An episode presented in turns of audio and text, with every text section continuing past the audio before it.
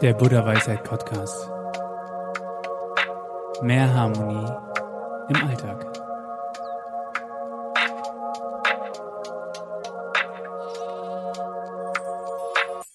Ob du es glaubst oder nicht, aber Yoshinori Oshumi erhielt erst 2016 den Nobelpreis, indem er nachwies, dass unsere Zellen den evolutionären Vorgang der Autophagie aktivieren, wenn sie hungern.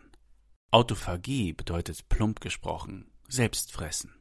Und einfach erklärt entsorgt dieser Prozess alte und schädliche Zellen aus unserem System. Der Autophagie wird deswegen bei Infektionen, im Alterungsprozess und bei der Entstehung von Tumoren eine Schlüsselfunktion eingeräumt. Und all diese positiven Effekte durch ein bisschen kontrollierten Hunger. Unglaublich, oder? Und nun, acht Jahre später, haben wir einen Menschen bei uns auf dem Podcast zu Gast, der in einer ganz besonderen familiären Beziehung zum Heilfasten steht. Also im Grunde genommen zum kontrollierten und bewussten Verzicht auf Nahrung. Verena Buchinger-Kehler führt nämlich in vierter Generation und als erste Frau die Original Buchinger Fastenklinik in Bad Pyrmont. Dort geschehen echte Wunder, wenn du mich fragst. Denn schon Otto Buchinger, Verenas direkter Vorfahre und Begründer der Original Buchinger Fastenmethode, hat so ein Wunder an sich selbst erfahren. Welche unglaubliche Geschichte sich hinter Otto Buchingers Wunderheilung verbirgt. Wie genau das Buchinger Heilfasten funktioniert. Was es gegen Krebszellen ausrichten kann. Und welche Verenas Top-Heilfastentipps sind, erfährst du in unserem ganz besonderen Interview mit Verena Buchinger-Kehler. Wir reden natürlich über ganz viele weitere Dinge, wie beispielsweise, welche Dinge sich im Laufe der Zeit in der Buchinger Klinik verändert haben, zum Beispiel im Prozess des Heilfastens, was ist eigentlich das Besondere am Fasten in einer Fastenklinik? Was sagt Verena zum Saftfasten? Welche Geschichten kann sie uns aus dem Alltag in der Fastenklinik erzählen? Welche Rolle spielt die mentale und spirituelle Gesundheit beim Heilfasten? Und, und, und. Zum Ende des Podcasts verrät uns Verena ihre besten Tipps, wenn es um das Thema Heilfasten geht. Und natürlich haben wir ihr auch unsere ganz besondere Standardfrage zum Ende des Podcasts gestellt. Sei also gespannt, es ist ein unglaublich schönes und wichtiges Interview geworden. Denn das Heilfasten ist meiner Meinung nach eins der wichtigsten, kostengünstigsten und effizientesten Tools, die wir als Menschen in unserem modernen Kontext haben. Wie immer muss ich bei solchen Themen auf unseren medizinischen Disclaimer unten in der Beschreibung hinweisen. Diese Folge ersetzt keinen ärztlichen Rat und ist auch nicht als solcher zu verstehen. Alle Links zur Buchinger Fastenklinik und Verena Buchinger-Kehler findest du unten in der Beschreibung. Wenn dir diese Folge gefallen hat und du Nutzen aus dieser Folge ziehen konntest, lass uns hier eine schöne Bewertung da und folge uns auf dieser Plattform. Und nun ganz viel Spaß beim Zuhören. Ja, vielen Dank dir, lieber Patrick, für die Einladung. Mein Urgroßvater ist Dr. Otto Buchinger, ähm, der Begründer der, des Buchinger Heilfastens. Und äh, ich bin Verena Buchinger, seine Urenkelin. Ich bin die vierte ärztliche Generation, die die Buchinger Klinik in Bad Pyrmont leitet. Und mein Urgroßvater, wie gesagt, hat diese Methode geprägt, etabliert. Da können wir gerne noch mal näher drauf eingehen. Aber es ist halt wirklich, wie du schon gerade gesagt hast, es ist so spannend, die Kraft des Fastens wirklich hier auch dies, unter diesen stationären Bedingungen wirklich auch zu sehen, zu spüren, die Leute dabei begleiten zu können. Und das machen wir jetzt seit über 100 Jahren. Mhm. Da werde ich äh, später auf jeden Fall noch äh, Fragen ähm, loswerden, was halt auch der Unterschied ist. Ne? Weil ihr seid eine Klinik, und dann gibt es wahrscheinlich tausende von Menschen, die das privat machen, so wie ich zum Beispiel. Was da der große Unterschied ist, ähm, was du dazu sagst, was du auch empfiehlst, welche Leute auch, ne? Besonders mhm. vielleicht zu euch kommen sollten, was für Leute zu euch kommen. Aber nochmal zu der Historie der ganzen Geschichte. Ähm, Otto Buchinger, der Erste, ist selbst irgendwann erkrankt. So sowas, so viel habe ich schon gelesen. Genau. Und kannst du da nochmal ein bisschen die Geschichte des Buchinger Fastens, seine eigene persönliche Geschichte nochmal erzählen? Die ist so interessant. Ja, also mein Urgroßvater war ein klassischer Schulmediziner. Er hat äh, Medizin studiert, ist dann, ist dann in die Marine gegangen, war also ähm, Marinesoldat, hat die Schrecken des Ersten Weltkriegs miterlebt, wurde wirklich dann auch zum ähm, ja, Antikriegs, äh, äh, also Pazif Pazifist, sagt man richtig. Ähm, ja. Genau. Äh, und, und er merkte dann aber irgendwo immer wieder an, an ähm, Gabelungen seines Lebens, dass das gar nicht mehr, also diese Marine mit der Architektur, wie man dort als, als Arzt arbeitet, dass das eigentlich gar nicht mehr zu ihm passt. Äh, die Ernährungsgewohnheiten etc. Und er fing dann schon an, immer wieder den Fleischverzicht zu predigen, aber auch den, äh, den, den Verzicht auf Tabak, auf, auf mhm. Alkohol etc. Also da hat er schon wahnsinnig viel äh, riskiert zu der damaligen Zeit. Und ähm, ja, wie das so schön ist, es gibt ja keine Zufälle im Leben. Er erkrankte an einer ähm, septischen Mandelentzündung, die für ihn fast tödlich ausging. Er überlebte, aber er hatte dann ein Gelenkräumer und eine sehr, sehr angegriffene Leber. Er war also nicht mehr diensttauglich, ähm, wurde als Invalider entlassen, alles an Schulmedizin half nicht, bis dann ein Freund, ein Nichtmediziner zu ihm sagte, Mensch, warum fastest du denn nicht?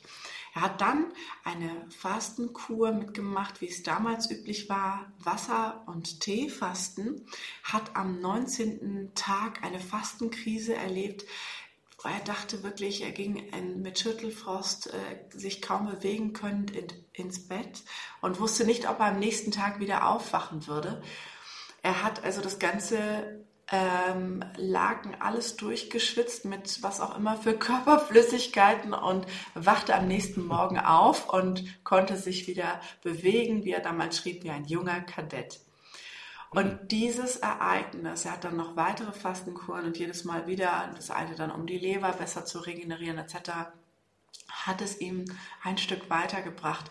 Und es hat ihn in der Überzeugung bestärkt, dass das fortan sein Lebensweg ist. Er hat dann sich ganz intensiv dem Studium unterschiedlicher Fastenarten der Literatur zugewendet und hat dann nach und nach durch eigenes Ausprobieren, durch direkt eigentlich am Patienten sein, seine Fastenmethode mehr und mehr gefunden und etabliert. Und diese sieht so aus, dass es halt eben 250 Kilokalorien durchaus am Tag sind. Ähm, es startet mit einem Tee, wo ein mini, mini Löffelchen Honig dabei ist. Dann gibt es einen, am Mittag einen, den, äh, die, die Brühe gab es klassischerweise, wir haben das heute umgeswitcht, weil es einfach mehr Sinn macht. Und am Abend gab es damals einen Fruchtsatz. Wie gesagt, bei uns gibt es abends die Brühe und mittags den Saft, der jetzt heute ähm, eher Richtung Gemüse tendiert, nicht so fruchtsaftlastig äh, ist. Und natürlich gibt es noch drumherum Dinge, die die Entgiftung einfach anregen, ob das der Leberwickel, der Einlauf und so weiter ist, das Abführen und so. Aber wie gesagt, es ist, ist von diesem ähm, äh, Wasserfasten weg und hat eine Methode geschaffen, wo man wirklich großartig in der Ketose ist. Das können wir eben hier messen und monitoren. Ähm, aber selbst bis ins hohe Alter ist auch erlaubt, dieser Fastenmethode nachzukommen. Es nützt ja nichts, wenn wir Muskelmasse dabei verlieren oder wenn wir abbrechen müssen und komplett demotiviert sind, weil es so hart ist.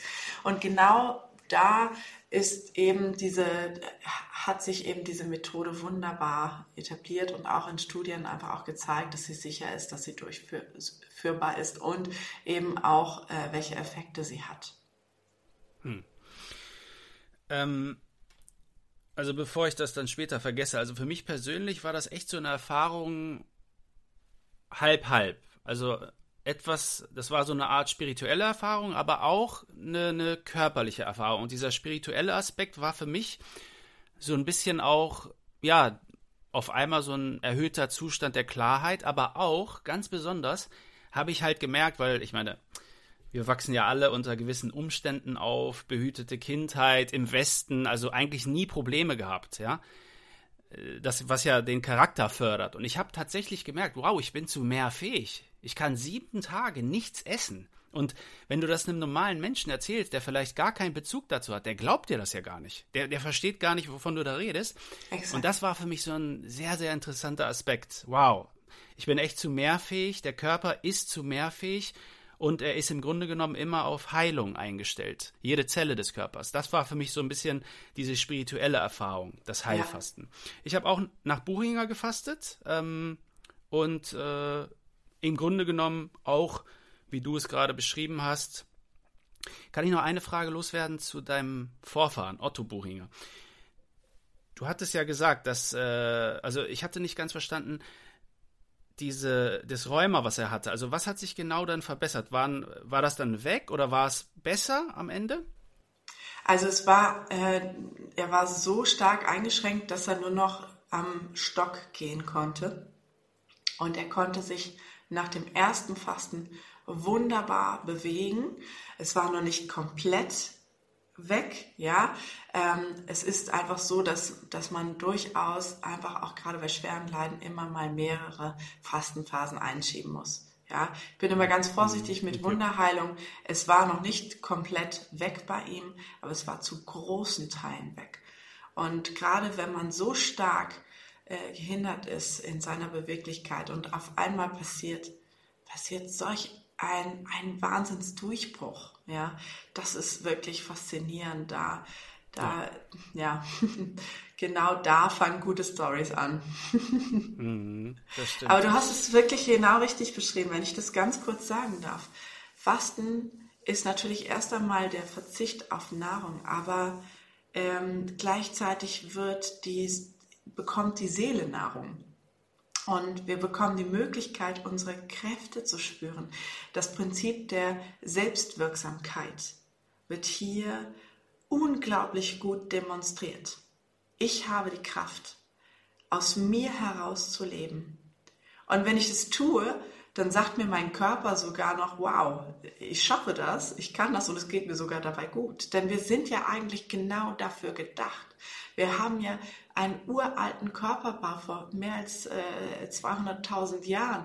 Wir haben fast immer mit Phasen der Nahrungsmittelverknappung, Winter, Frühjahr. Warum ist die Fastenzeit der christliche im Frühjahr? Weil da alle auf, Vorräte aufgebraucht waren.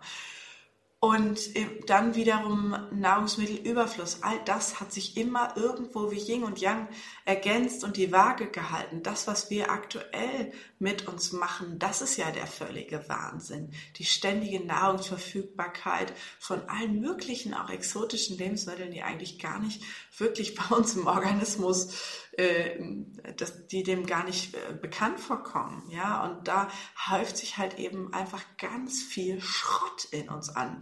Dann brauchen wir gar nicht darüber zu reden, wie wir unsere eigene Umwelt hier wirklich auch behandeln mit Glyphosat, mit Schwermetallen etc., dass wir einfach wirklich da bis an die Hutschnur häufig mal äh, vollgepackt sind mit Dingen, die es unserem Organismus wirklich auch schwer machen, seiner Arbeit nachzukommen. Und wir wundern uns dann, warum auf einmal fast nur noch chronische Erkrankungen vorkommen. Du sagst es, ja, du sagst es. Ähm, das ist ja ein unnatürlicher Zustand, den wir gerade erleben, obwohl man natürlich auch irgendwo froh sein muss, denn, naja, diese Abundance, diese, diese Verfügbarkeit von allem ist natürlich auch irgendwo gut, aber wir sind halt in der Verantwortung, ja. Wir müssen selber sagen, okay, ne, diese, diese Fastenkur ein, zweimal im Jahr muss dann halt auch sein, ja. Oder es gibt natürlich auch irgendwie andere Wege, aber da können wir ja noch später drüber reden. Ähm, jetzt ist halt die Frage, ne? Das Buchinger Fasten. Ähm, wie hat sich das eigentlich über die ähm, ja, es sind ja, ist ja jetzt fast ein Jahrhundert, glaube ich. Ne? Genau. Äh, wie hat sich das verändert? Ja. Ist das irgendwie anders geworden oder ist es im Kern immer gleich gewesen? Also Kleinigkeiten modifizieren. Wenn ich das kurz sagen darf, mein Urgroßvater hat zum Beispiel immer den Wunsch geäußert, die Leute sollen aus dem Vollen kommen. Ja, also bis zur letzten Sekunde geraucht, äh, äh, geschlemmt und äh, genossen. Und dann eben in das Fasten, damit es besonders effektiv ist. Und auch der Aufbau war damals, der Nahrungswiedereinstieg quasi, war ziemlich abrupt, also von 100 auf 0 und von 0 wieder auf 100. Deswegen standen überall in der Klinik Sänften rum, weil die Leute im Aufbau regelmäßig kollabierten. mein Großvater hat dann den, ähm, hat dann die Wichtigkeit des Sportes noch mehr äh, implementiert. Er hat den Aufbau hinzugefügt. Also sprich, nach so einer langen Fastenphase, wo ja der Darm und die Verdauungsorgane, die Bauchspeicheldrüse etc. einfach mal für Wochen im Urlaub waren, ähm, müssen die ja sukzessive wieder reingenommen werden. Und damit ist auch das Allerwichtigste eben, dass du auch langsam mit den Kalorien hochgehst, dass du auch langsam mit den, mit Protein, mit Fettanteil etc. hochgehst. Ähm, das ist eben der Aufbau und zugleich das Schwierigste tatsächlich für mich an der ganzen Sache, wenn man das zu Hause macht.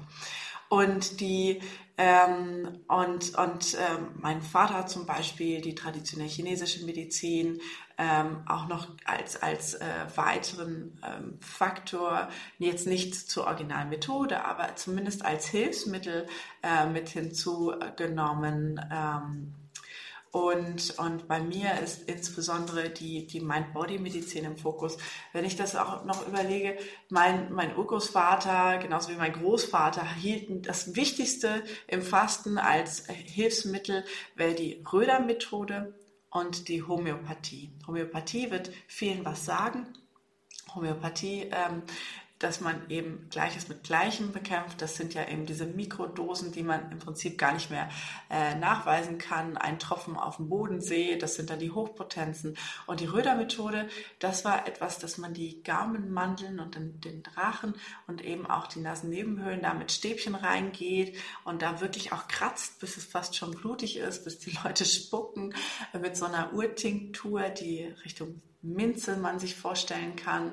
Ähm, und das, damit sollte die Zirbeldrüse, die Hirnanhangsdrüse stimuliert werden und damit eben eine Umstimmung eingeleitet werden. Also bei Infektanfälligkeit, bei Trübsinn und sonst irgendwas hat man das eben wirklich sehr gerne angewendet. Und wir haben auch da gemerkt, es wird einfach weniger. Ich bin jetzt einfach nicht mit der Homöopathie so sehr verbunden und verhaftet, dass das für mich ähm, eben ein Prinzip ist, wo ich sage, das gehört jetzt zu, unbedingt zum Fasten dazu. Ich mhm. finde, die wichtigsten Dinge, äh, die du lernen kannst, sind die Selbstwirksamkeit, die du gerade auch schon beschrieben hast. Ja, das ist auch die Verbindung wieder mit sich selbst. Wir sind alle immer so außer uns. Wir sind so mit unserem Kopf sonst wo und wieder in diesen Körper hineinzukommen. Der Körper ist ja unser allerwichtigstes Tool. Der möchte gerne, dass es uns auf dieser Erde gut geht und da wieder eben reinzukommen und sich damit zu verbinden. Im Englischen sagt man Embodiment. Ähm, Im Deutschen gibt es dafür leider keinen Begriff, aber ich wünschte mir, es gäbe einen. Es, das sind so, so Dinge, die, und diese Zeit und Stille eben auch zu haben mit sich selbst. Das sind einfach Effekte, die, die wirken von damals bis heute und wirken mit sich alleine. Die, der Kontakt zur Natur, zu seiner Seelennatur, aber auch zu der Natur, die uns umgibt, unsere Mutter Erde, einfach auch seine Wurzeln wieder zu spüren, ja, mal mit den Füßen draußen auf der Erde herumzulaufen und nicht sie nur in Schuhe zu quetschen. Es sind so Kleinigkeiten, aber all das, finde ich, ist so faszinierend am Fasten, dieses, diese, dieses ganz klare, dieser Achtsamkeitsmoment, ja, mit sich, mit, mit der Erde. Also das, das ist eben etwas, was für mich sehr, sehr stark da ist. Jetzt bin ich auch eine Frau. Das ist ja auch nochmal etwas, was durchaus äh, in unserer Familie eben komplett was anderes war. Meine Vorgenerationen waren ja alle männlich. Es war immer klar, dass die, dass die Klinik in der männlichen ärztlichen Hand der Familie bleibt. Und bei mir hat sich das Ganze gewendet und ähm, das ist durchaus auch da. Ich soll, es gibt ja keine Zufälle. Ich glaube schon, dass das wirklich auch wahnsinnig wichtig ist, einfach eine Methode ähm, wieder in den Körper zu holen, wo sie auch hingehört. Also ja, das denke ich mal, hat sich so über die, die Zeiten verändert.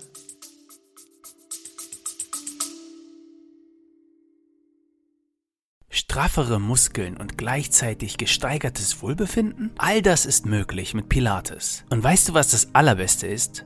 Dein virtuelles Pilates-Studio ist 24 Stunden am Tag, sieben Tage die Woche für dich erreichbar. Ab heute bestimmen nicht mehr die Kurszeiten dein Training, sondern das Workout passt sich deinem Alltag an. Bringe deine Gesundheit und deine Fitness auf ein neues Level. Den Link zur größten deutschsprachigen Online-Pilates-Plattform meines Vertrauens findest du gleich als erstes unten in der Beschreibung. Viel Spaß damit und genieße!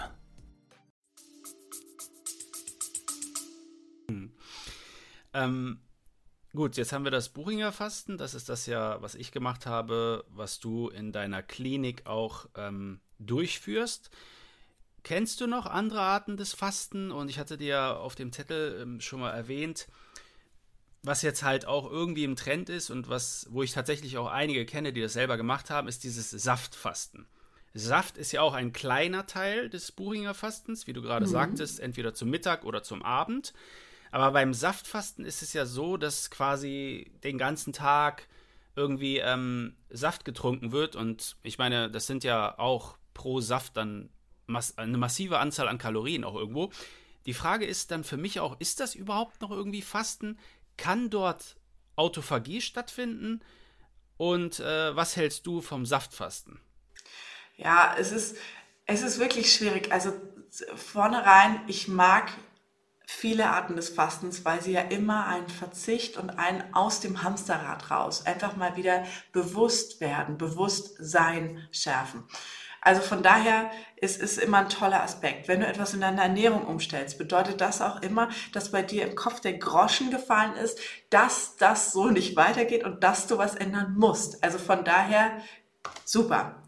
Jetzt ist das Saftfasten halt eben schon, wie du sagst, dass du immer wieder diese kleinen Portionen immer wieder diesen Push an Fructose, an Zucker äh, da hast. Und natürlich holt dich das auch aus der Ketose raus. Die Ketose bedeutet ja schon, dass du unter einer gewissen Grenze an Zucker sein musst, damit eben auch die Autophagie anspringt. Die Autophagie, unser Zellreinigungsprogramm, ist ja ähm, ist ja der wichtigste Reinigungsmechanismus, aber auch zur Bekämpfung von Viren, Bakterien ähm, äh, oder eben auch gegen die Tumorentstehung irgendwo auch wirksam, aber auch bei solchen Dingen wie Arteriosklerose, bei Alzheimer-Entstehung und so weiter und so fort. Also da brauchen wir überall die Autophagie, unser Zellreinigungsprogramm. Wie hemmst du die? Indem du in Insulin hoch hast. Und Insulinpeaks haben wir nun mal immer, wenn wir so viel Zucker im, im Körper haben. Das ist leider einfach so. Von daher, also mit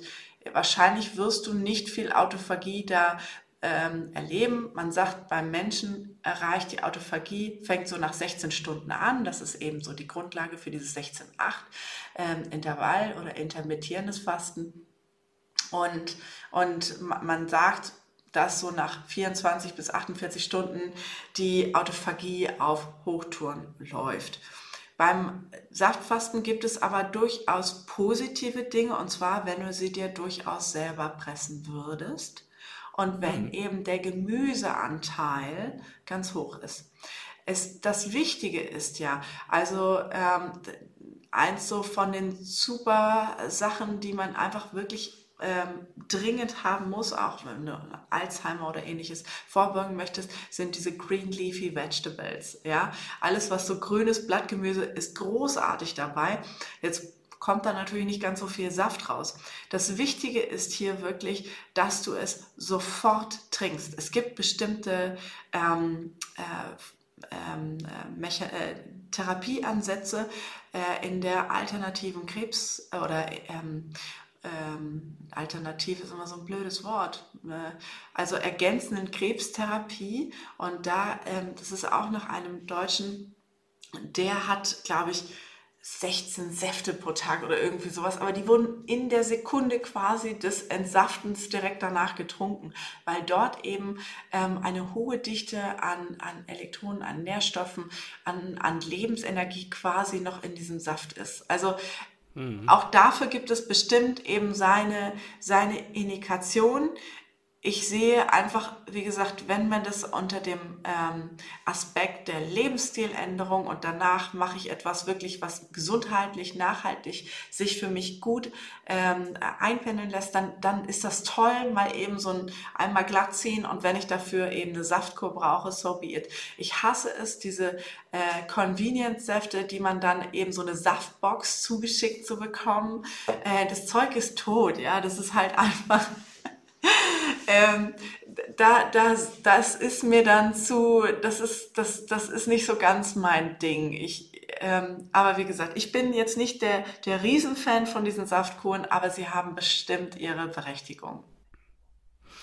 Ja, danke für die Antwort. Äh, ich kenne selber eine Geschichte eines amerikanischen Piloten, der hat genau das ge gemacht, was du gesagt hast. Der hat dann einen äh, Tumor oder, oder was auch immer, irgendwas diagnostiziert bekommen, was sehr, sehr fatal war. Also, und er hat dann wirklich Säfte selber gepresst, täglich, ich glaube, neun Säfte und genau. tatsächlich hat ja. es bei ihm funktioniert. Das heißt natürlich nicht, dass es bei jedem funktioniert, aber ähm, da sind wahrscheinlich einige Prozesse gleichzeitig am Werk. Wahrscheinlich so eine Art Placebo-Geschichte, dann vielleicht wirklich der Effekt, den das Fasten mit, mit, äh, mit sich bringt. Ja. Und vielleicht auch die Vitamine der Säfte, was auch immer es ist.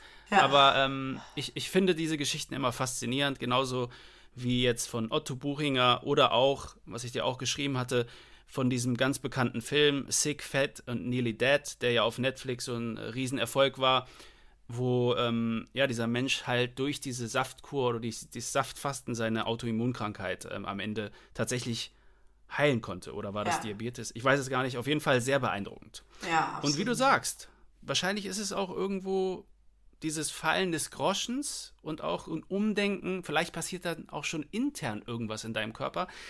Ich glaube, ja. da, da, hast du völlig recht. Ähm,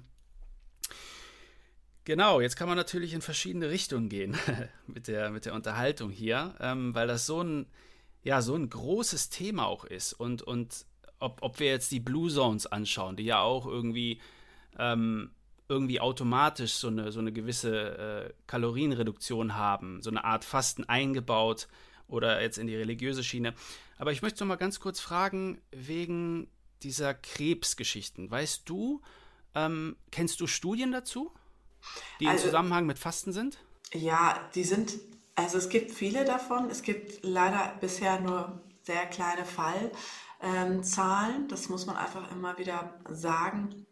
Wenn eine Studienpopulation von 40 oder von 30 da ist, dann ist das schon eher groß.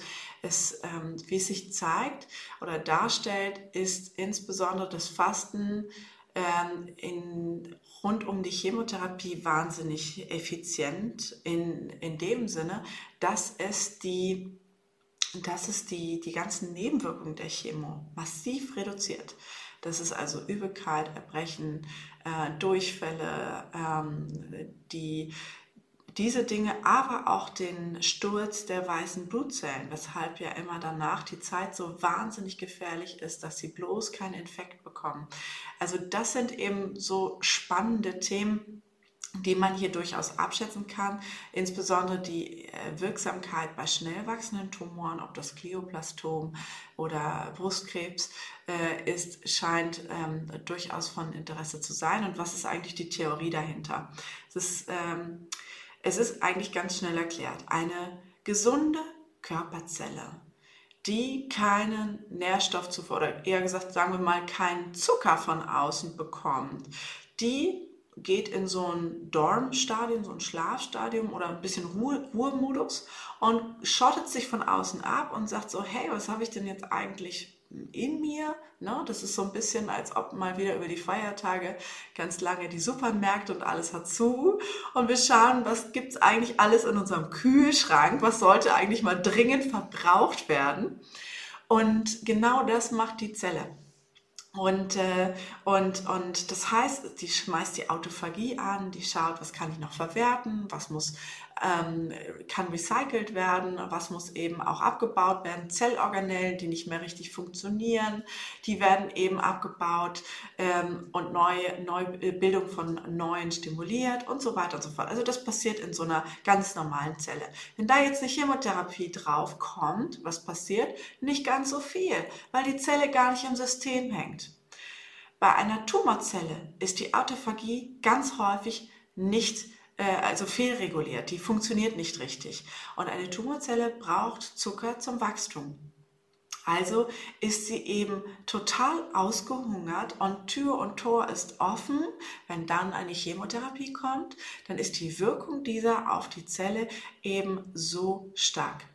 In Tierversuchen geht man natürlich immer weiter. Da therapiert man zum Beispiel nur mit, mit äh, dem Fasten und Ähnlichem und kann einfach auch dort tolle Erfolge sehen. Aber wir Menschen sind halt natürlich massiv komplexer. Selbst die Entscheidung, ähm, etwas für sich zu tun, löst etwas in uns aus. Damit beschäftigt sich die Neuropsychoimmunologie, ein komplettes Fach, was darauf ausgelegt ist, was dein Seelenleben, was deine Stimmung und Emotionen, welchen Einfluss das auf dein Immunsystem äh, und auf dein Nervensystem haben. Also von daher ähm, ist das bei uns Menschen immer sehr viel komplexer. Und man darf ja auch nicht vergessen, es war bis vor ein paar Jahren, war äh, ein Tumorleiden eine Kontraindikation zum Fasten. Ja, und jetzt müssen wir uns auf einmal über diese klare Kontraindikation hinwegsetzen. Da ist jede Ethikkommission kritisch. Wir werden also keine Riesenstudien an Menschen erwarten können, die die, äh, das, das Fasten als Therapie versus ähm, äh, Operation oder sonst irgendetwas, am besten noch doppelblind, ja, du weißt ja, wann du fastest und wann nicht. Ähm, äh, das wird nicht äh, funktionieren. Von daher werden sich auch dort Leitlinien etc. alles äh, wahrscheinlich werde ich das nicht mehr miterleben, wann sich das ändert. Ja? Also es ist definitiv eine super spannende Sache, aber von mehr können wir da aktuell noch nicht sagen. Also ich, ich ähm, habe ganz häufig in der Klinik Menschen, die zur, nach der Tumornachsorge kommen, also sprich, die haben alles durch, die haben die Operation, vielleicht sogar Chemo oder Bestrahlung hinter sich und kommen dann zum Entgiften, Regenerieren, zum Fasten, um sich endlich wieder in ihrem Körper, um in ihrem Körper wieder anzukommen nach diesem ganzen furchtbaren. Auch diesem, ein, eine, man muss sich ja ganz klar vorstellen, die, wenn du die Diagnose einer Krebserkrankung bekommst, dann verletzt das ja komplett dein Verständnis und deine Verbindung zu deinem Körper. Ja, das ist ja, ähm, ja für viele ein Todesurteil. Und, ähm, und also dieses sich endlich wieder in sich zu Hause fühlen. Das machen ganz viele. Oder eben ähm, sie kommen, bevor sie sich operieren lassen etc. zum Fasten, weil sie, weil man muss ja auch ganz klar sagen, du hast immer Zeit, ja. Ich weiß, da wird immer ein Riesendruck aufgebaut von den Ärzten, dass die immer sagen, so, sofort, ja.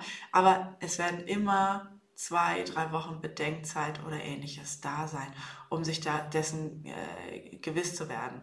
Also von daher, ich habe wirklich auch da super spannende Geschichten schon erlebt. Ich hatte hier eine Dame, die kam nach Brustkrebsoperation und sie sagte, sie wollte jetzt erstmal warten mit einem anderen, sie braucht, musste durchatmen und so weiter und so fort. Und die hatte eben äh, drei Knochenmetastasen. Und und die waren, die ist vier Wochen bei uns gewesen, hat drei Wochen gefastet, eine Woche Aufbau. Und im neuen Jahr schickte sie mir dann die MRT-Bilder und sagte so, mein Onkologe weiß nicht, was passiert ist. Die sind komplett abgeheilt. Ja, die sind also nicht mehr stoffwechselaktiv. Da wird ja immer so ein PET-Scan gemacht, wo die Zuckeraufnahme, also die Stoffwechselaktivität quasi äh, gezeigt wird. Und das war eben komplett, ähm, waren komplett äh, inaktiv. Wow. Mhm. Das heißt quasi, sie war irgendwie geheilt, oder wie? Also zumindest, äh, es ist ja immer so, man ja. muss ja immer so ein zehn Jahres mm. Zeitfenster einfach auch mhm. beobachten, mm. ganz klar, ja. Aber soweit wow. sieht es super aus, ja. Aber wir bleiben weiterhin in Kontakt und ich bin mal ganz gespannt, wie das sich so entwickelt. Ja, irgendwie, ähm, ja, erstmal danke für die Erklärung und auch ähm, für das äh, Weitergeben dieser Geschichte.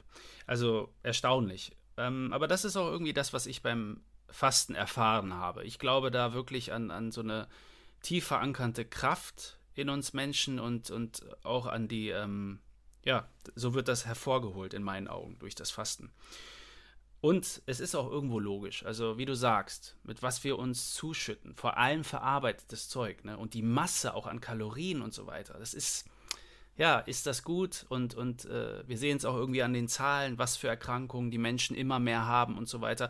Und am Ende des Tages muss ich auch ganz klar kritisch sagen, das Fasten ist in der Regel kostenfrei. Richtig. Und da ist ein riesen, riesen Problem, leider Gottes. Aber es liegt ja auch irgendwo, ähm, naja, es ist logisch. Ne? Ich meine, wenn wir jetzt an Firmen denken, die wollen Geld verdienen. Das ist einfach so, ja. Die ja. haben ihre Bilanzen, die haben ihre Stakeholder und naja, es ist halt kostenfrei. Ne? Es ist halt keine Tablette, wo die äh, Pharmaindustrie eben auch hinterher sitzt und pusht und sagt, boah, geil, wir haben hier das, das Allheilmittel mhm. gefunden, weil es ja auf so viele Indikationen wirkt, wie kaum etwas anderes, ja.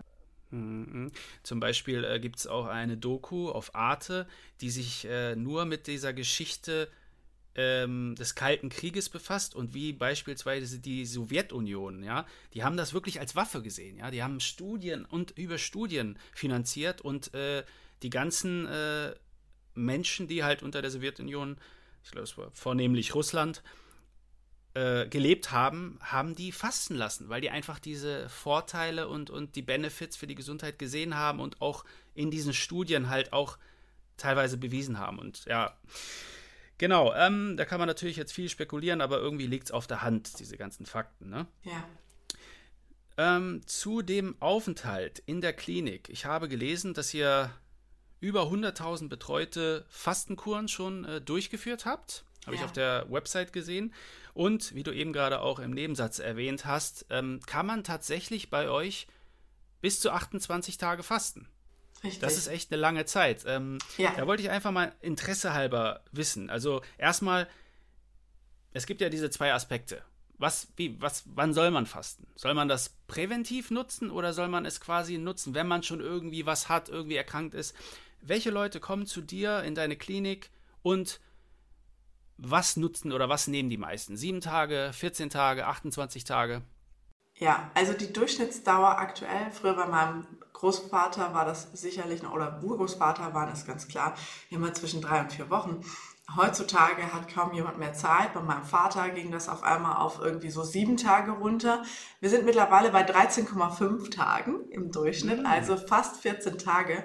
Und das ist eine mhm. tolle Tendenz, dass ich bei den Menschen sehe, dass sie auch nicht erst, wenn alles schon zu spät ist, in Anführungszeichen kommen, sondern wirklich auch, wenn sie schon milde Zeichen bekommen, wenn einfach das Gefühl da ist, dass man so aus der Balance gekommen ist, dass man vielleicht auch in seinem Leben gerade irgendwo eine Phase hinter sich hat, wo man merkt, so irgendwie funktioniert das alles gerade nicht so optimal. Ich brauche mal wieder diese Zeit der, der inneren Einkehr. Ich muss mich neu orientieren, neu aufstellen ähm, und dann wieder loslegen. Also das heißt, dieses Thema Prävention ist definitiv angestiegen. Ich hm. sehe halt eben auch, dass die Menschen, die zu uns kommen, immer stärker von chronischen Erkrankungen betroffen sind, auch gerne sehr viel exotische, so Dinge, äh, wo man äh, früher, also die man früher quasi fast nie gesehen hat, Mastzellaktivierungssyndrom, ähm, diese, diese typischen Brain Fog, Chronic Fatigue Syndrom, Dinge, die heute ja wirklich ubiquitär vorkommen. Ähm, immer mehr allergische Reaktionen, auch da Sensibilisierung gegen XYZ. Ähm, da, also auch Autoimmungeschichten. Ich meine, fast jeder hier hat eine Hashimoto nur noch. Also das ist schon irgendwo äh, bedrohlich, was da eigentlich so zu sehen ist in der Allgemeinbevölkerung. Und wenn du die Leute fragst, dann sagen die, nee, nee, ich bin nicht krank, ich habe keine Krankheit. Also, ne, da lebt man mit, ne, mit sowas, mhm. aber, aber es ist halt ja nicht, ja, äh, ist ja nur eine Tablette. Ähm, das ist eben auch diese ganzen Hormonstörungen, unerfüllter Kinderwunsch, es ist, wie gesagt, schon faszinierend, was da eigentlich so auf uns, auf uns zukommt in unserer modernen Zeit. Jetzt habe ich vergessen, was du mich eigentlich gefragt hast. Nee, einfach, einfach, äh, du hast schon eine Frage beantwortet. Äh, das passiert mal, ne, wenn man im, im Flow ist. Ja. Äh, einmal die, die Durchschnittszahl äh, ähm, genau, der Tage. Äh, genau, ich, ich fand es einfach faszinierend, 28 Tage. Aber man muss auch irgendwie sagen, die, diese, diese neue Zeit, wir sind auch irgendwie ein bisschen ich will nicht sagen schwächer als die letzte und vorletzte Generation, aber irgendwie schon. Wenn man dann, ich habe gestern erst so ein Video gesehen, wie ein, wie ein Typ in New York ohne Sicherung an diesen Stahlträgern ja, langlief. Ja, also ja. Äh, irgendwie, ne? Es hat sich alles verändert und wie du sagst, dein, dein Vorfahre, dein Opa oder auch Otto Buchinger, die haben wahrscheinlich auch andere Sachen erlebt, wo die, wo die Leute mehr Zeit hatten, auch ja. bereit waren, länger zu bleiben, ne, drei, vier Wochen. Also die Leute, ähm, die, die, die, die mit wirklich harten Erkrankungen kommen, die, die bleiben auch länger. Und ich muss einfach sagen, mhm. jemand, wenn, wenn jemand zum Beispiel einen äh, Typ 2 Diabetes äh, mit sich herumträgt, der braucht einfach länger. Ja? Der, mhm. Also unter, unter drei Wochen würde ich dem einfach nicht empfehlen, weil es wirklich Sinn macht, sich dafür Zeit zu nehmen, wenn du deine Krankheit langfristig eben auch angehen möchtest. Und mhm. wenn es für so einen, einen präventives Vorhaben oder wo man einfach so sagt, ja, sich wieder neu auszurichten, dann macht es auch durchaus Sinn, zweimal im Jahr einfach vielleicht auch nur für, für zehn Tage irgendwo, dass man sieben Tage fastet, drei Tage Aufbau. Das macht alles Sinn, ja. Ähm, aber du kannst nicht davon ausgehen, dass wenn du jetzt äh, ein Beispiel gerade Typ 2 Diabetes seit 15 Jahren mit dir herum äh, schläfst, dass in zehn Tagen das Ding dann weg ist. Ne? Das funktioniert nicht.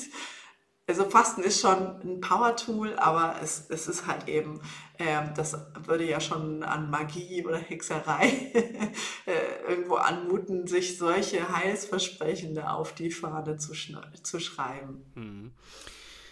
Ja, ähm, können wir noch mal ganz kurz ein bisschen auch auf den Prozess des Fastens eingehen. Und zwar ähm, ist ja ein Aspekt die Darmentleerung. Mhm. Ich hatte damals, ich glaube, Glaubersalz genutzt. Mhm. Und mein große, meine große Frage zu diesem Thema war einfach, ist der Einlauf nicht besser, ist besser und äh, was denkst du darüber? Und was empfiehlst du auch in der Klinik? Macht ihr Glaubersalz oder macht ihr eher Einläufe? Wir machen beides. Also wir fangen an, klassisch, häufig mit dem Glaubersalz. Alternativ, wenn jemand Migräne beispielsweise hat, switchen wir zu Passagesalz, weil das auf Magnesiumbasis ist. Wir, manch, bei manchen ist es eben auch so, dass wir ganz sanft vorgehen und einen seriellen Einlauf machen. Wiederum äh, Dritte brauchen vielleicht eher den, den, den Sauerkrautsaft. Also die, da gibt es ganz viel Abstufung und wir können total individuell darauf eingehen, was für dich deine beste Abführmethode ist ähm, von oben abzuführen, hat häufig den Effekt, dass du von jetzt auf gleich keinen Hunger mehr verspürst und eben auch so ein richtig wie so ein ja, großer Hausputz, einmal alles raus, ähm, es dir leichter fällt, weil du diese Kopfschmerzen, diese ganzen Rückvergiftungserscheinungen eben äh, nicht hast. Und dann ist es eben wichtig, alle zwei Tage durchaus einen Einlauf zu machen. Und ich bin voll beide, ich bin auch ein absoluter Einlauf-Fan, gerne auch eben mit Zusätzen, ähm, je nach Bedarf. Und das, das ist ebenfalls wichtig, weiterhin, um eben ähm, die Rückresorption, die Rückvergiftung ähm, zu, zu äh, verhindern, weil wir müssen ja uns ja vorstellen, unser Darm äh, Epithel, ja, die Darmauskleidung erneuert sich alle fünf Tage, haben wir ein komplett neues äh, Darminlay in Anführungszeichen. Dann ist ja auch noch das ganze Immunsystem in und um den Darm herum äh, lokalisiert. Und das heißt also, äh, und das Mikrobiom, wir müssen all diese Dinge und das Mikrobiom, wir wissen, wie wichtig das ist, dass das unsere Stimmung, unsere Emotionen beeinflusst, dass das unser, unseren Entzündungsstatus ähm, ähm, beeinflusst, dass, dass das die Wiege nicht nur für die Gesundheit, sondern im Negativen auch für die Krankheit ist. Diese ganzen, ähm, äh, ob das MS, äh, Parkinson, ähm, Alzheimer, man kann solche Dinge teilweise schon 15 Jahre vorher im Darm erkennen. Also von daher, mhm. diese Darmreinigung ist für mich absoluter Schlüsselmoment auf die ich nicht verzichten würde. Okay, das heißt also Aufbautage, der erste Tag, dann diese erste Darmentleerung, meistens ja mit diesem Glaubersalz, mhm. aber dann wenn man dann halt alle zwei Tage wieder Darmentleerung macht, nicht mehr Glaubersalz, ne? Dann, Richtig, äh, Einlauf. Mit, mit Einläufen. Okay. Genau. Weil äh, das, das ist nämlich auch, äh, ja, das ist wichtig. Denn ich habe es tatsächlich dann falsch gemacht. Also, weil ich mich nicht an den Einlauf reingetraut habe. Ich habe ich hab mich nicht getraut und ich glaube, das geht vielen Menschen so. Ja. Ähm, aber du sagst, das ist definitiv zu empfehlen, gerade wenn man Hunger verspürt. Und Ja. es gibt ja auch viele, die ich es gibt ja. Ja. auch viele, die ich kennengelernt habe, die wirklich diesem Einlauf, also auf den Einlauf total schwören. Es- Gerade Leute mit Migräne, lustigerweise. Ähm, deswegen, also wenn ich jetzt nochmal fast, ich habe mir das fürs nächste Jahr vorgenommen, dann werde ich definitiv äh, mich daran trauen müssen. Aber die Einnahme von Glaubersalz am Anfang, am ersten Tag, meinst du, ist, ist nicht bedenklich? Äh, Weil ich habe irgendwie auch gelesen, ich weiß gar nicht, das sind ja Salze, das ist ja nicht chemisch irgendwie, oder? Genau, das ist Natrium. Ja, richtig, Salz. Okay, Ja. okay, gut, Ja. gut, gut. Also auf Natriumbasis. Genau, und das, das, zieht, das zieht quasi nach dem Osmoseprinzip das Wasser in den Darm und dadurch hast du halt mehrfache Stuhlentleerung, dass, dass das dann auch so richtig wässrig wird.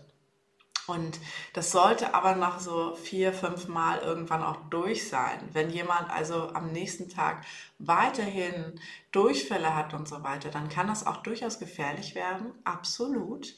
Ja, wenn jemand ständig sein, seine, seine Elektrolyte verliert, weil er auf die Toilette rennt wie ein Bescheuerter, dann kann das Richtung Hyponatriämie gehen. Wir alle nehmen ja eh sowieso viel zu wenig ähm, äh, gutes Salz ähm, Himalaya-Salz oder Steinsalz oder ähnliches zu uns. Und dadurch ähm, sind wir eh immer so borderline in dem niedrigen Salzgehalt. Es ist halt echt leider ein Mythos, der sich nach wie vor bedenklich äh, hartnäckig hält. Und, ähm, und wie gesagt, da, da könnte es dann Richtung Schwindel, Kopfschmerzen, Übelkeit, Erbrechen ähm, bis hin zu einer Schwellung und Einste Einklemmung des Hirnstamms und Tod gehen. Also von daher, das ist wirklich etwas, was ähm, nicht ganz so ohne ist. Äh, Was wir dann immer machen, ist, wenn jemand also länger den Durchfall hat, dass wir sofort dann einen Einlauf machen und das verbliebene Salz aus dem Darm herausspülen. Und damit ähm, ist das sofort weg. Sofort. Ja? Also es ist ganz easy zu beheben. Der Einlauf, der muss irgendwie, das, da muss man einfach irgendwo sich ein bisschen überwinden. Es gibt Irrigatorsets in der Apotheke zu kaufen zum Beispiel. Und dann fängt man mal einfach nur mit 250 Milliliter an, äh, massiert das einfach auch schön, gibt sich Zeit, äh, entspannt sich dabei mal ein bisschen und vielleicht einfach auch äh, im, im Badezimmer machen oder so, Ja, ja, dass, mhm. dass, das, äh, dass da eben nichts, nichts schief laufen kann. Ähm, bei uns machen wir das äh, tatsächlich, machen das unsere Schwestern im Bett, weil das wirklich so hervorragend klappt, dass da geht nichts daneben ähm, und, und das ist dann auch eben wirklich sehr entspannend für unsere Gäste. Ja, du sagst es gerade, also du erwähnst es und das ist ja auch irgendwo das Argument, ich sag mal, für ein begleitetes Fasten. Ne? Ja. Kannst du uns noch mal ganz kurz über die Buchinger Klinik erzählen, wo die liegt? Wir werden die Links auch zur Seite ähm, unten in die Beschreibung packen und äh, was einen erwartet, wenn er so eine quasi Fastenkur bei euch macht. Du hattest es ja gerade erwähnt. Ähm, Schwestern, Ärzte und Ja. auch Psychologen, glaube ich, ne? Ja, ganz genau. Also wir haben, äh, die, die Buchinger Li- Klinik liegt in Niedersachsen, ähm, so Luftlinie zwischen Hannover und Paderborn und wir sind voll im Wald, ja. Also es ist äh, herrlich im Grünen gelegen, so dass man einfach auch wirklich jeden Tag irgendwo nach Gusto und nach Ausdauer einfach auch kleine oder große Wanderungen ähm, begleitet oder eben auch für sich durchführen kann. Wir machen es so, dass wir vorab schon eine große, also wir bieten eine kostenlose Beratung vorab an, auch von einem von uns Ärzten, wenn es wirklich irgendwo dringende Fragen gibt, die unsere, unsere tollen äh, Mädels am Empfang nicht beantworten können. Und dann ähm, gibt es einen großen medizinischen Fragebogen und das ist wirklich ganz spannend, denn wir fangen echt mit den, mit den Erkrankungen auch in der Familie an etc. Also wir gucken echt von Locke bis Socke Und ähm, dann nach der Anreise, und das ist eben auch etwas, was, was ich mir wirklich auf die Fahne schreibe, ich möchte mich gut vorbereiten, ich möchte mich einschwingen auf jeden Gast. Deswegen möchte ich einfach so gut wie möglich Informationen haben, damit ich wirklich auch den größten Benefit demjenigen zuteil werden lasse, der hierher kommt. Und dann wird äh, nach der Anreise ähm, nimmt eine Schwester ähm, äh, dich auf und dann siehst du den Arzt. Das erste Gespräch dauert so eine Stunde, manchmal auch länger, je nachdem einfach, wie lange äh, Zeit benötigt wird. Dann bearbeiten wir den Therapieplan zusammen, schauen, ob es vielleicht noch einen Tag, einen Entlastungstag gemacht wird und dann mit dem Fasten begonnen oder eben losgelegt werden kann. Je nachdem einfach auch, ob eine lange Anreise da war etc. Und die Fastendauer ist natürlich abhängig zum einen davon, wie lange hast du überhaupt Zeit und zum zweiten, was sagt dein Körper dir. Also das ist eigentlich das Schönste ist, wenn der Körper das Fastenende auch vorgeben kann und man auf einmal merkt, jetzt kommt auf einmal wieder Hunger und ich träume von Essen oder von irgendwelchen anderen exotischen Sachen. Ähm, mir kommt der Speichel auf einmal wieder. Das ist total irre. Vielleicht hast du es auch bemerkt. Ähm, wenn du fastest, dann produzierst du gar nicht, auch wenn da irgendwas Leckeres vor dir steht, gar nicht mehr Speichel. Das ist total abgefahren. Mhm. Es geht erst wieder los, wenn du eigentlich anfängst zu essen. Mhm. Ähm, und dann und dann gehst du in den Aufbau. Das Fastenbrechen wird zelebriert. Äh, dazwischen hast du immer noch, je nachdem, ein oder zweimal äh, in der Woche ein Arztgespräch von jeweils 30 Minuten. Wir machen Labor, EKG, Bioimpedanzmessung. Wir haben hier wirklich auch eine Zusammenarbeit mit vier Laboren. Das heißt, wir können, ob das jetzt eine genetische Sprechstunde, automolekular, eigentlich können wir hier wirklich alles was Ganzheitsmedizin ausmacht, auch wirklich abdecken, wenn ein Psychologe gebraucht wird. Auch das ist eben äh, da. Wir haben auch jemand, der wirklich ganz toll ähm, äh, sowas wie, wenn bestimmte Themen da sind, auch mit Hypnose arbeitet. Also mhm. eigentlich können wir so das komplette Portfolio dort abdecken. Du wirst bei uns ganz viel vor allem dazulernen. Also Vorträge, ob das jetzt Ernährungsberatung individuell oder eben als Vortrag, Showcooking oder beziehungsweise Kochschule ist da, ärztliche Vorträge, Vorträge zu ganzheitlichen Gesundheitsführung, ob das jetzt mit Bachblüten oder whatever ist.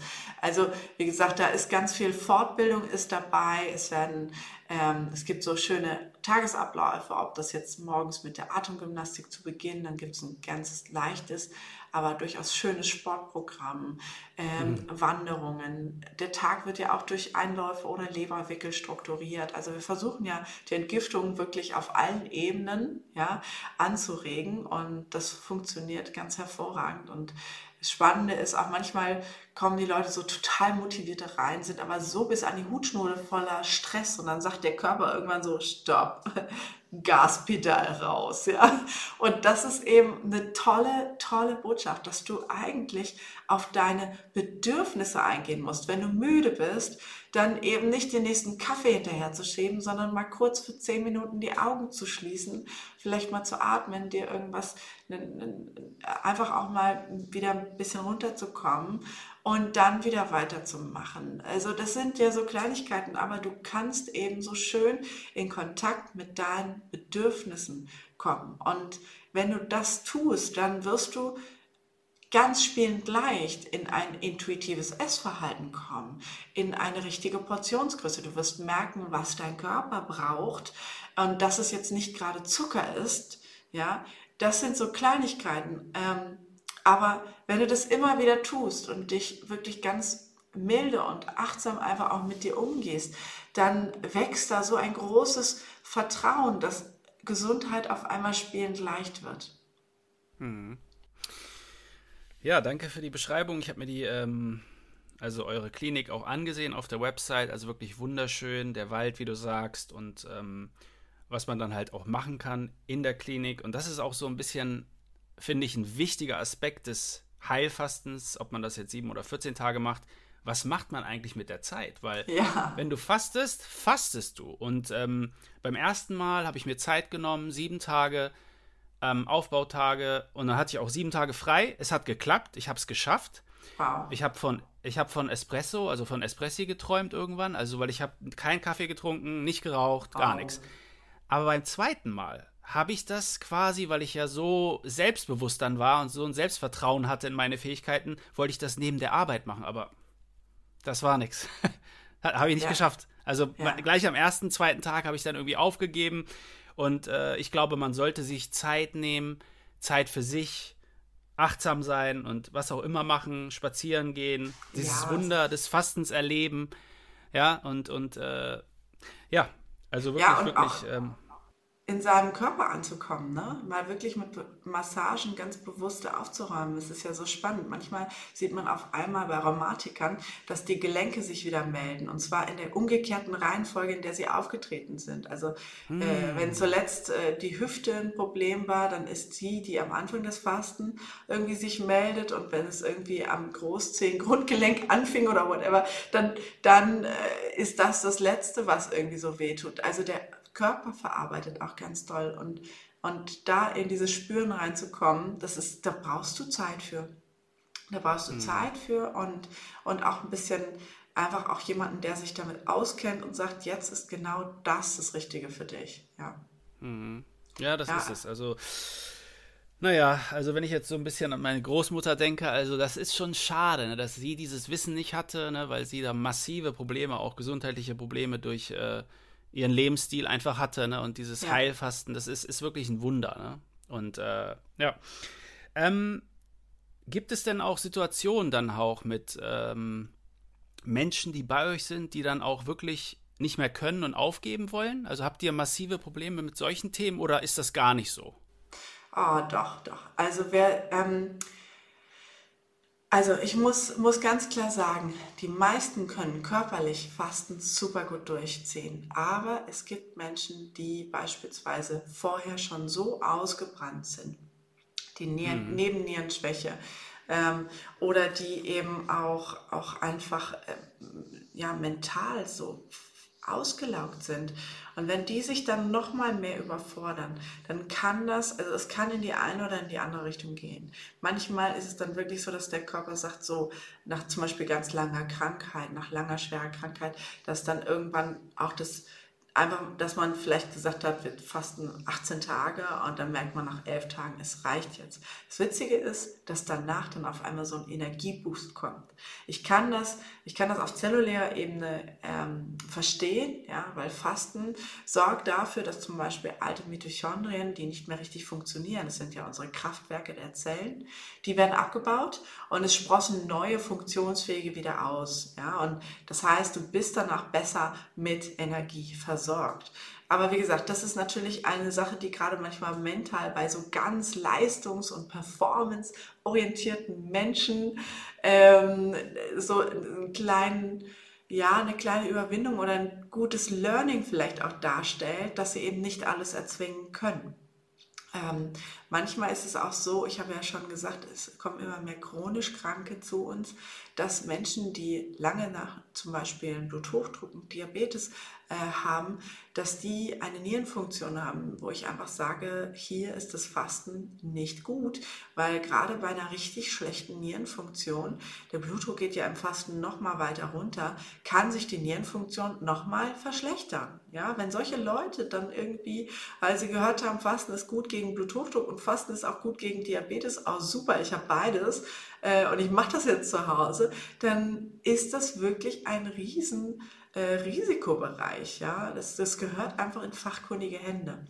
Ähm, ähm, was, was könnte noch dazu führen, äh, dass Menschen nicht das Fasten durchhalten können? Das sind eigentlich so die, die wichtigsten Gründe. Also wenn auch so das Verständnis nicht da ist. Wir haben aus allen Herren Ländern vor Corona waren es aus 33 Ländern äh, Menschen bei uns, und wow. das, ja, das ist total international und es macht auch wirklich eine super Stimmung aus. Aber manchmal gibt es einfach auch Menschen, die kommen nur mit dieser körperlichen Komponente ganz schnell Gewicht abzunehmen zu uns und die scheitern an ihren eigenen ähm, Vorstellungen, weil sie dann nicht so schnell abnehmen, weil sie schon 10.000 Diäten oder eine Magenverkleinerung äh, und ich weiß nicht, was schon hinter sich haben. Also da äh, sehe ich das dann auch, dass auch so die, ähm, dieses Durchhaltevermögen, das, was du auch beschreibst, was ja auch wirklich eigentlich, es fühlt sich ja stark an irgendwo, ne? dass man das durchhalten kann. Da ist es nicht da. Das ist dann zu unbequem. Und man kommt an Themen, vielleicht auch seelische Themen, vielleicht, die unangenehm werden. Und dann hören die auch schneller auf. Also, ähm, so, das wären so die, die, die Gründe, die mir jetzt so einfallen fallen würden. Aber, und das ist das, was wir ja hier täglich sehen für die meisten Menschen, die herkommen, die ziehen so viel Gewinn aus diesem Verzicht. Ja, was total paradox ist äh, in einer Zeit, wo es ja immer schneller, höher, weiter und mehr und noch neuer und so weiter, dass eigentlich das innere Abenteuer, was du da erlebst, dich so in deinem Größenwachstum beflügeln kann. Ähm, können wir da kurz bleiben bei diesem Thema? Denn ein Aspekt wird natürlich für viele sein, der Gewichtsverlust. Das ist einfach so. Ja. Ähm, aber es ist natürlich so viel mehr. Trotzdem, der Gewichtsverlust, und das ist, glaube ich, auch so ein Phänomen, das viele beim Fasten erleben werden. Und zwar, wenn man dann 10, 12 Kilo verliert, bei mir waren es, glaube ich, 10 Kilo. Wow. Ähm, ja, obwohl ich ja also eigentlich recht schlank bin, aber trotzdem passiert da einiges ist es ja so, dass wir halt Gewohnheitstiere sind und danach verfallen wir eigentlich in der Regel in dieselben Muster. Das heißt, wenn im Nachgang nicht irgendwas passiert, dann wird es dann irgendwie dazu führen, dass wir wahrscheinlich vielleicht nicht in demselben Niveau landen, Gewichtsniveau, aber irgendwo da in der Nähe. Was empfiehlst du denn beispielsweise deinen Kunden? im Nachgang? Also gibt es da vielleicht irgendwelche Tipps, wie zum Beispiel das intermittierende Fasten als Tipp, um, um einfach so einen ähm, nachhallenden Effekt zu erzeugen oder vielleicht ähm, Ernährungsumstellungen? Was, was sagst du deinen, deinen Menschen? Ja, also wir erarbeiten während des Aufenthalts immer schon ähm, im Prinzip die Ernährung nachher heraus. Die kriegen ja ein Ernährungscoaching ganz viel Hilfestellung und ähm, ich bespreche ebenfalls immer auch aus der ärztlichen Sicht von den Blutwerten her, was kann man machen, was kann man naturherkundlich an Strategien anwenden etc. Dann haben Sie ja hier den Luxus, dass Sie sich wirklich nur mit sich selber beschäftigen müssen und mit den Bedürfnissen, mit dem, was eigentlich in ihrem Innenleben passiert. Das heißt, auch da zu merken, zum Beispiel beim Wiedereinstieg in die Nahrung, das erste, was hier traditionell genossen wird, ist ein Apfel roh mm. mit, mit, mit, mit Schale, mit allem, ja? Und dieses Nahrungsmittel kann man ja, es ist ein Lebensmittel. Das heißt, da ist Lebensenergie drin. Das ist was völlig anderes, als wenn ich da irgendetwas ähm, mit einer Tüte irgendwo äh, aus dem Supermarkt äh, also zu mir nehme. Und das äh, wirklich mit allen Sinnen zu genießen. Wir haben ja vom lieben Gott wirklich sehen, hören, fühlen, riechen, schmecken, diese wunderbaren fünf Sinne bekommen. Und diese einzusetzen, um zu erfahren, wie reagiert mein Körper, wann geht, wie riecht ein Lebensmittel, wie riecht es, wenn ich es aufschneide, welches Geräusch passiert da, was passiert visuell, sehe ich vielleicht sogar den, den, den Saft da rausspritzen, was, wie die Kerne aus dem Kerngehäuse fallen. Ähm, wie klingt es, wenn ich kaue? Wann geht zum Beispiel das Geknurre oder Geknurpse in meinem Magen-Darm-Bereich, in meinem Bauch wieder los? Ja, wie fühlt sich das an, wenn zum Beispiel dann irgendwann wieder der Stuhlgang eintritt, der Enddarm irgendwo so ein leichter Druck aufgebaut wird? Wirklich in dieses Fühlen reinzukommen. Und das Spannende ist ja dabei, im Fasten schrumpfen alle Organe, außer das Hirn und die Hoden. Keine Angst.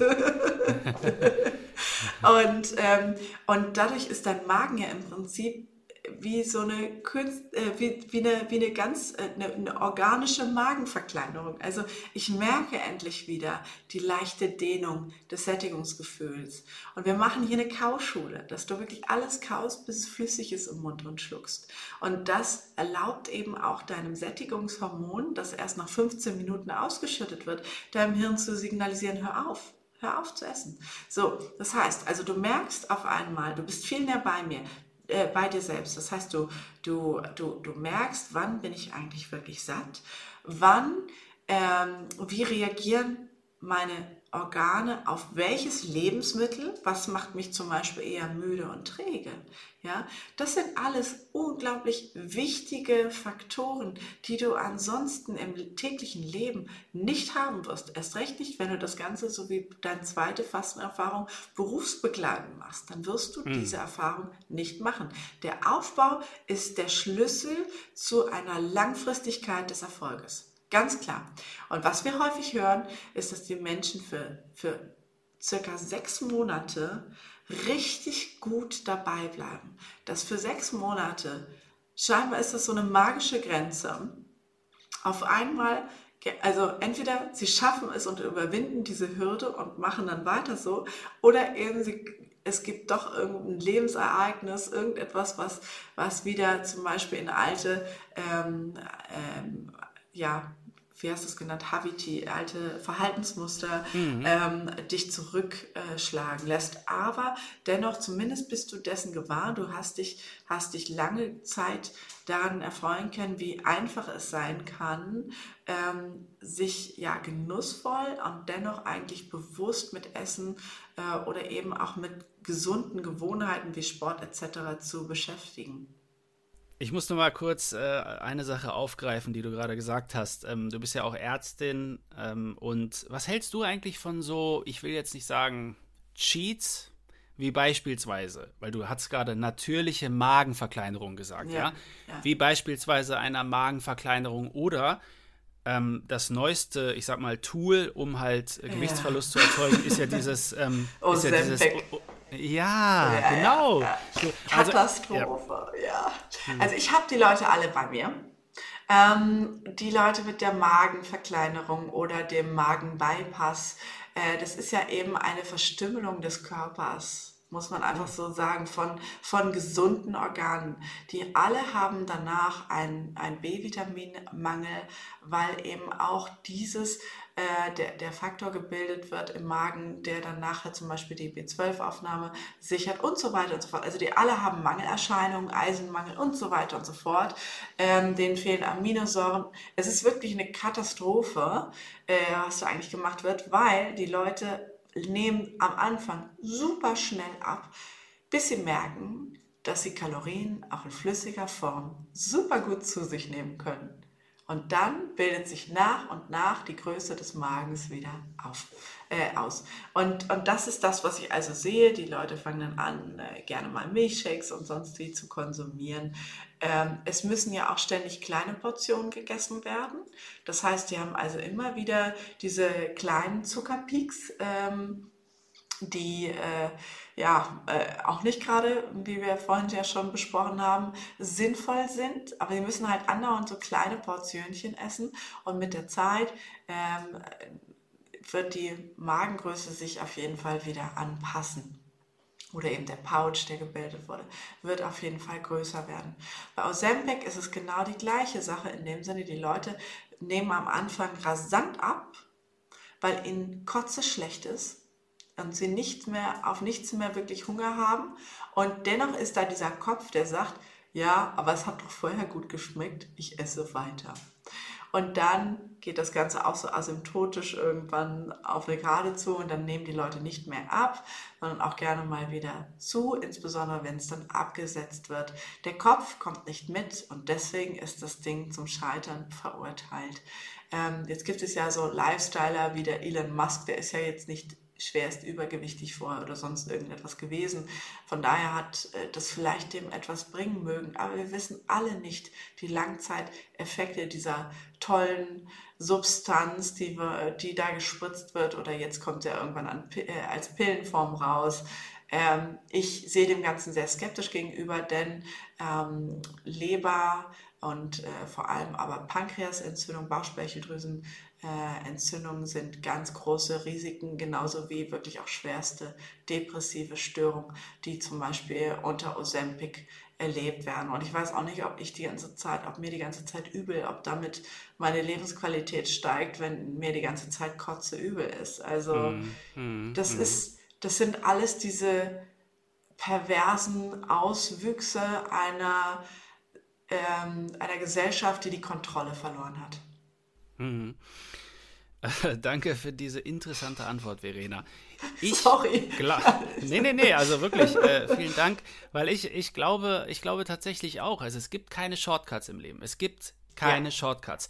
Eine unserer erfolgreichsten Folgen ist, was ist wichtiger, Disziplin oder Motivation? So. Wow. Und ich glaube, ich glaube, dass die, die Menschen intuitiv spüren, was richtig ist, ja? Die wissen ganz genau, das ist der richtige Weg, aber er ist nicht einfach.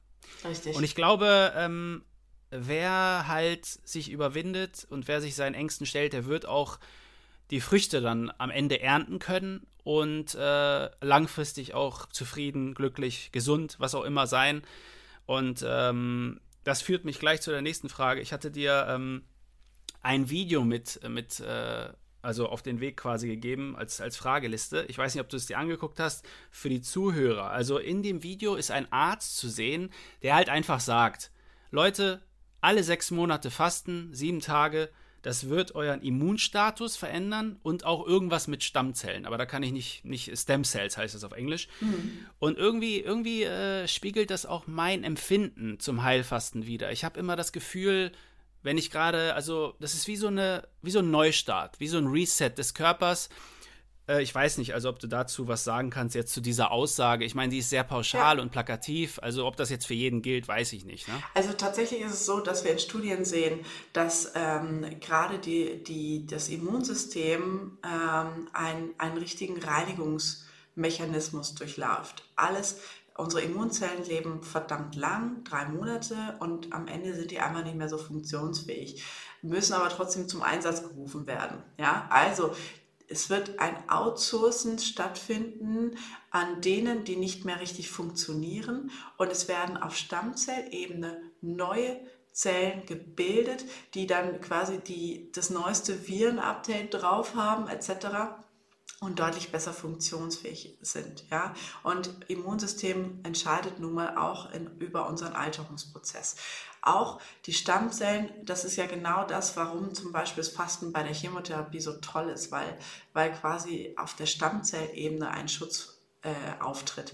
Auch in unserem Hirn können wir das sehen durch einen Faktor, der BDNF heißt, Brain Derived Neurotrophic Factor wird, werden Stammzellen, neuronale Stammzellen ähm, quasi äh, gefördert, dass diese ähm, äh, neue Neurone nachbilden können. Deswegen zum Beispiel gibt es eine Studie am ähm, Tierversuch, wo man Mäusen ähm, so einen epileptischen Anfall durch Elektroschocks äh, quasi zugefügt hat und dann krampfte das Gehirn und dadurch ist die Blutversorgung in dem Moment unterbrochen. Und dadurch sterben natürlich Neurone ab unsere Nervenzellen ab. Und die sehen, wenn Mäuse regelmäßig fasten, dass diese sich viel schneller erholen und wieder zu alten Leistungen eben auch ähm, äh, zurückkommen können durch dieses BDNF. Außerdem hilft das ganz toll bei der Verknüpfung unserer Synapsen, also sprich unserer Gedächtnis-, Lern- und Gedächtnisfunktion. Also es ist wie so ein Ganzkörperschutzprogramm, dessen wir uns unterziehen können, um gut alt zu werden. Ich hasse den Begriff Anti-Aging. Ich würde einfach immer Better Aging oder irgendwie sowas sagen, weil Anti, wir sind ja nicht dagegen, wir können es ja nicht aufhalten, aber wir können ähm, würdevoll und gut und gesund altern. Wenn du äh, einen gesunden Menschen vor dir hättest, wie beispielsweise meine Wenigkeit, also was würdest du dem empfehlen? Wie oft sollte ich fasten? Also einfach kann man sagen, alle halbe Jahre mal oder, mhm. oder kann man sagen, das kann man sogar alle drei Monate machen oder soll ich einfach irgendwie auf mein Gefühl irgendwie hören oder? Ja, also du weißt, wann für dich der perfekte Zeitpunkt zum Fasten ist. Es kann zweimal im Jahr sein für zehn Tage, es kann aber auch einmal im Jahr sein für zehn bis 14 Tage. Es muss in deinen Biorhythmus passen, es muss in dein tägliches Leben passen und du solltest dir immer eine Zielsetzung auch vorher festsetzen, was möchtest du in diesem Fasten erreichen? Ja? Mit welchen Fragestellungen gehst du ins Fasten? Denn, wie du schon gesagt hast, es passiert auf der mentalen, auf der seelischen Ebene unfassbar viel.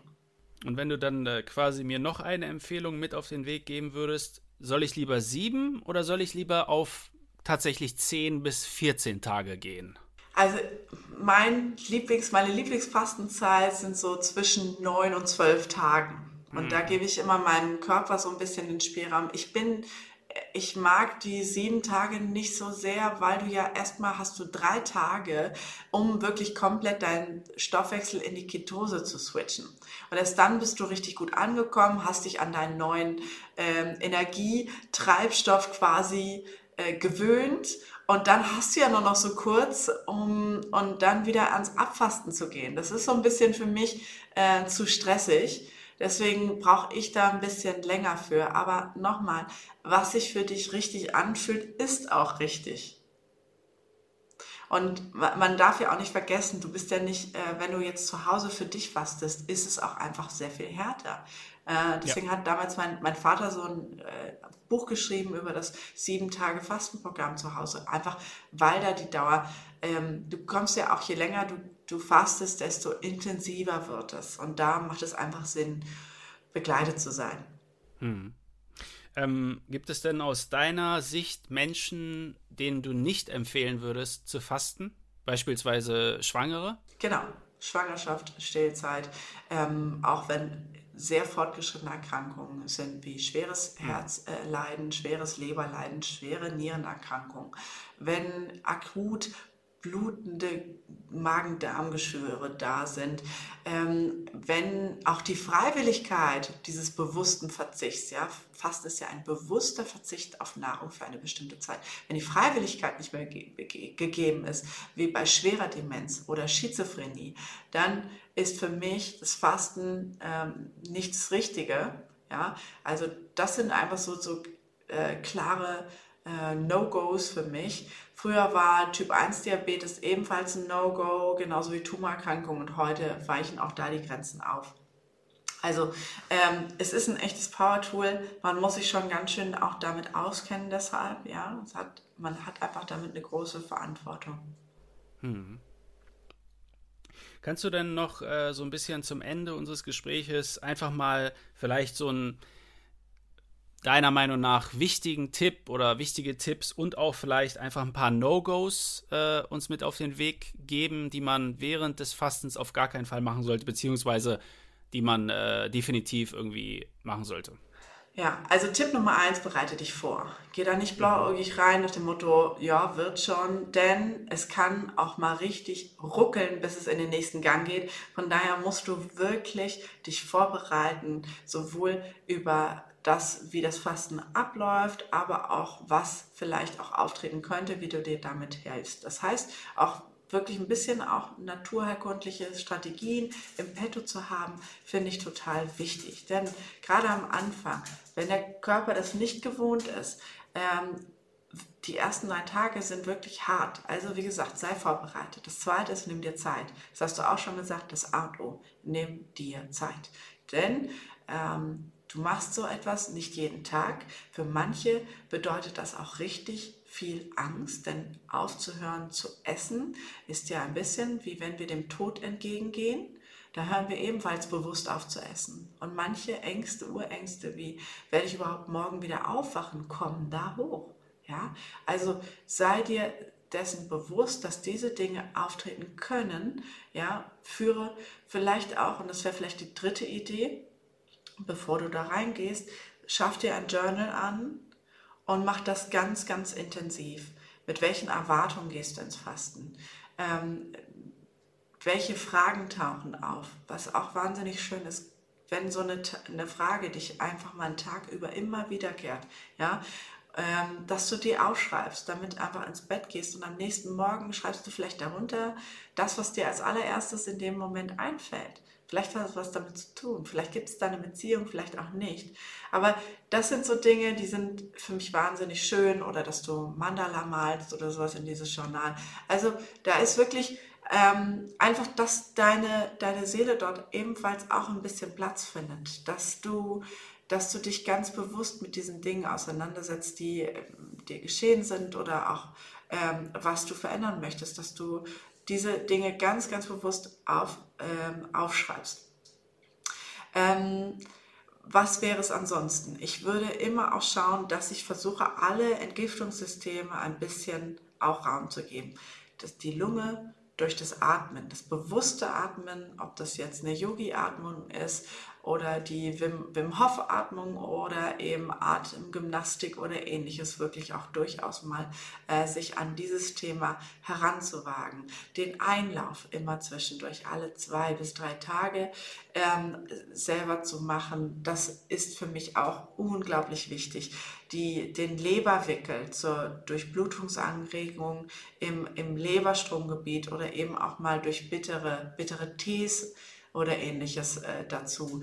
Ähm, und die Haut durch, durch wirklich auch, ob das Magnesiumbäder sind, Entgiftungsmassagen. Wir haben hier äh, viele Entgiftungsmassagen, damit man wirklich auch sowohl das oberflächliche lymphatische System, also auch aus den Faszien wirklich auch ähm, alte Verklebungen lösen kann. Ähm, das wären jetzt so ganz praktische. Und dann, aller, aller wichtigster fünfter Tipp, nehmen dir Zeit für den Aufbau das, was ich gesagt habe, ja, und machen einen sukzessiven Wiedereinstieg in die Nahrung mit langsamem Anstieg der Kalorienzufuhr, immer wieder das Feedback von deinem Körper sich holend. Wie fühlt sich das an, wenn ich was esse, ja? Und wenn du das dann bitte auch noch in deinem Journal wirklich auch festschreibst, dass du dich auch einfach daran erinnern kannst, wie habe ich mich da in dieser hochsensiblen Zeit gefühlt, wenn, bla bla bla, das ist eigentlich so dann kannst du ganz viel aus dem Fasten ziehen. No-Gos, ja, keine Zeit nehmen, keine Vorbereitung und kein Kontakt zur Natur und keine Stille. Das würde ich jetzt so sagen. Ja, du brauchst die Natur, du brauchst die Stille. Was, was ist mit äh, Rauchen und äh, Kaffee? Bei Rauchen ebenfalls versucht darauf zu, zu, zu verzichten. Das Witzige ist, dass wir hier ganz selten damit Probleme haben. Die Leute, denen fällt es völlig leicht, in dieser Zeit aufs Lasten zu, äh, auf das Rauchen zu verzichten. Und ähm, bei Kaffee bin ich moderat. Äh, also ich mag die Vorteile des Filterkaffees ähm, weil ja da die, diese Kaffeesterole etc. rausgefiltert sind, aber eben auch die Bitterstoffe für die Leber da drin sind. Wenn es sein muss, und man wirklich vorher irgendwie so vier, fünf Tassen am Tag trinkt, ja, das quasi ein Wasserersatz ist im normalen täglichen Leben, würde ich ungerne dir raten, von jetzt auf gleich zu verzichten, denn dann kriegst du richtig fett Kopfschmerzen. Also ja, äh, ja. Also, ich, ja. dann lieber, also entweder du drosselst es vorher runter, dass du irgendwie so bei einer Tasse am Tag bist, dann geht es auch meistens. Aber ansonsten würde ich dir raten, bleib beim Kaffee eine Tasse am Tag, damit du eben nicht diese Entzugskopfschmerzen bekommst. Das würde ich so, so würde ich das machen. Hm. Vorletzte Frage, Verena. Das muss ich dich nochmal fragen, einfach weil du äh, diesen Hintergrund hast, auch Ärztin bist. Was hältst du persönlich vom intermittierenden Fasten? Hat seine Vorteile, absolut. Hm. Weil du immer wieder in diesen, ähm, in die Autophagie so ein bisschen rein äh, schnupperst quasi. Ähm, und es auch vielen Menschen hilft dabei, sich zu reglementieren. Ja, dass eben nicht ständig gegessen wird, sondern eine klare ähm, Zeitangabe vorherrscht, von wann bis wann ist das okay. Vielleicht reduziert man auch die Essmenge und so weiter. Es wird alles ein bisschen bewusster. Ähm, ich bin nicht ein Riesenfreund davon, dass man unbedingt das Frühstück weglassen muss, weil wir morgens einfach nach dem ähm, Nachtschlaf ist unser Vorrat an Insulin wieder voll quasi. Also morgens sind wir alle gut dabei, auch Kohlenhydrate zu verwerten und am Abend werden wir alle zu Prädiabetikern. Also bin ich einfach nicht der Riesenfan davon. Außerdem verleitet das späte Abendessen natürlich auch gern zu dem Gläschen Wein, was so herrlich schmeckt, aber natürlich die Fettverbrennung äh, für die ganze Nacht kompromittiert. Also wie gesagt, wenn es irgendwo möglich wäre, würde ich das auf jeden Fall versuchen, eher so ein späteres Frühstück und ein sehr, sehr frühes Abendessen irgendwann am Nachmittag zu machen. Ähm, wo es nicht gut ist, ist gerade, wenn du hormonelle Störungen hast. Und häufig sind Frauen, äh, für, ist es für Frauen nicht optimal, diese 16-8 insbesondere ähm, Muster durchzuziehen. Da ist was Moderateres, 12 Stunden, 13 Stunden Fasten durchaus viel, viel sinnvoller, weil du sonst durchaus deine hormonellen Pro Probleme noch, noch mehr, äh, also noch verstärkst. Mhm. Ja, interessant, dass du da diese Unterscheidung machst. Also danke auf jeden Fall für diesen Tipp, vor allem dann halt für die Frauen. Ähm, ja, vielen Dank. Jetzt die letzte Frage, die wir jedem Gast stellen, Verena, auf freiwilliger Basis. Ähm, hast du eine Antwort auf die Frage, was ist der Sinn des Lebens? Hat oh, nichts mit Fasten ja. zu tun. also, ähm, ich, ich gehe jetzt einmal, ich muss da ein bisschen aus, ausholen. Also, ähm, wir sind ja sowohl erdverbundenes als auch gottverbundenes Wesen. Ja. Gott schuf uns ähm, aus der Acker des, äh, dem, dem, dem Acker ähm, und hauchte uns den Atem des Lebens ein. Das heißt, in uns ist immer ein göttlicher Anteil, ein perfekter mhm. Anteil, zu dem wir irgendwann den Draht verlieren. Und daher, also deswegen hole ich so weit aus, diesen, diese Verbindung zu, dem, zu unserer innersten Essenz wiederzufinden und uns im, in unserem Menschentum quasi äh, wieder zu erkennen, in Liebe und Demut zu verbinden. Das ist für mich der, der Sinn des Lebens, einmal runtergebrochen. Ja, vielen Dank. Vielen Dank für diese Antwort, äh, Verena. Vielen Dank für, die, äh, für dieses interessante Gespräch und vor allem für die ganzen Informationen äh, zum Thema Heilfasten, vor allem Heilfasten nach Buchinger. Und ja, einfach vielen Dank für das Gespräch und danke, dass du mir ja, die Zeit geschenkt hast. Vielen Dank. Sehr, sehr gerne. Hat mir riesig Spaß gemacht. Danke dir, Patrick. Bis bald. Danke auch. Tschüss. Tschüss.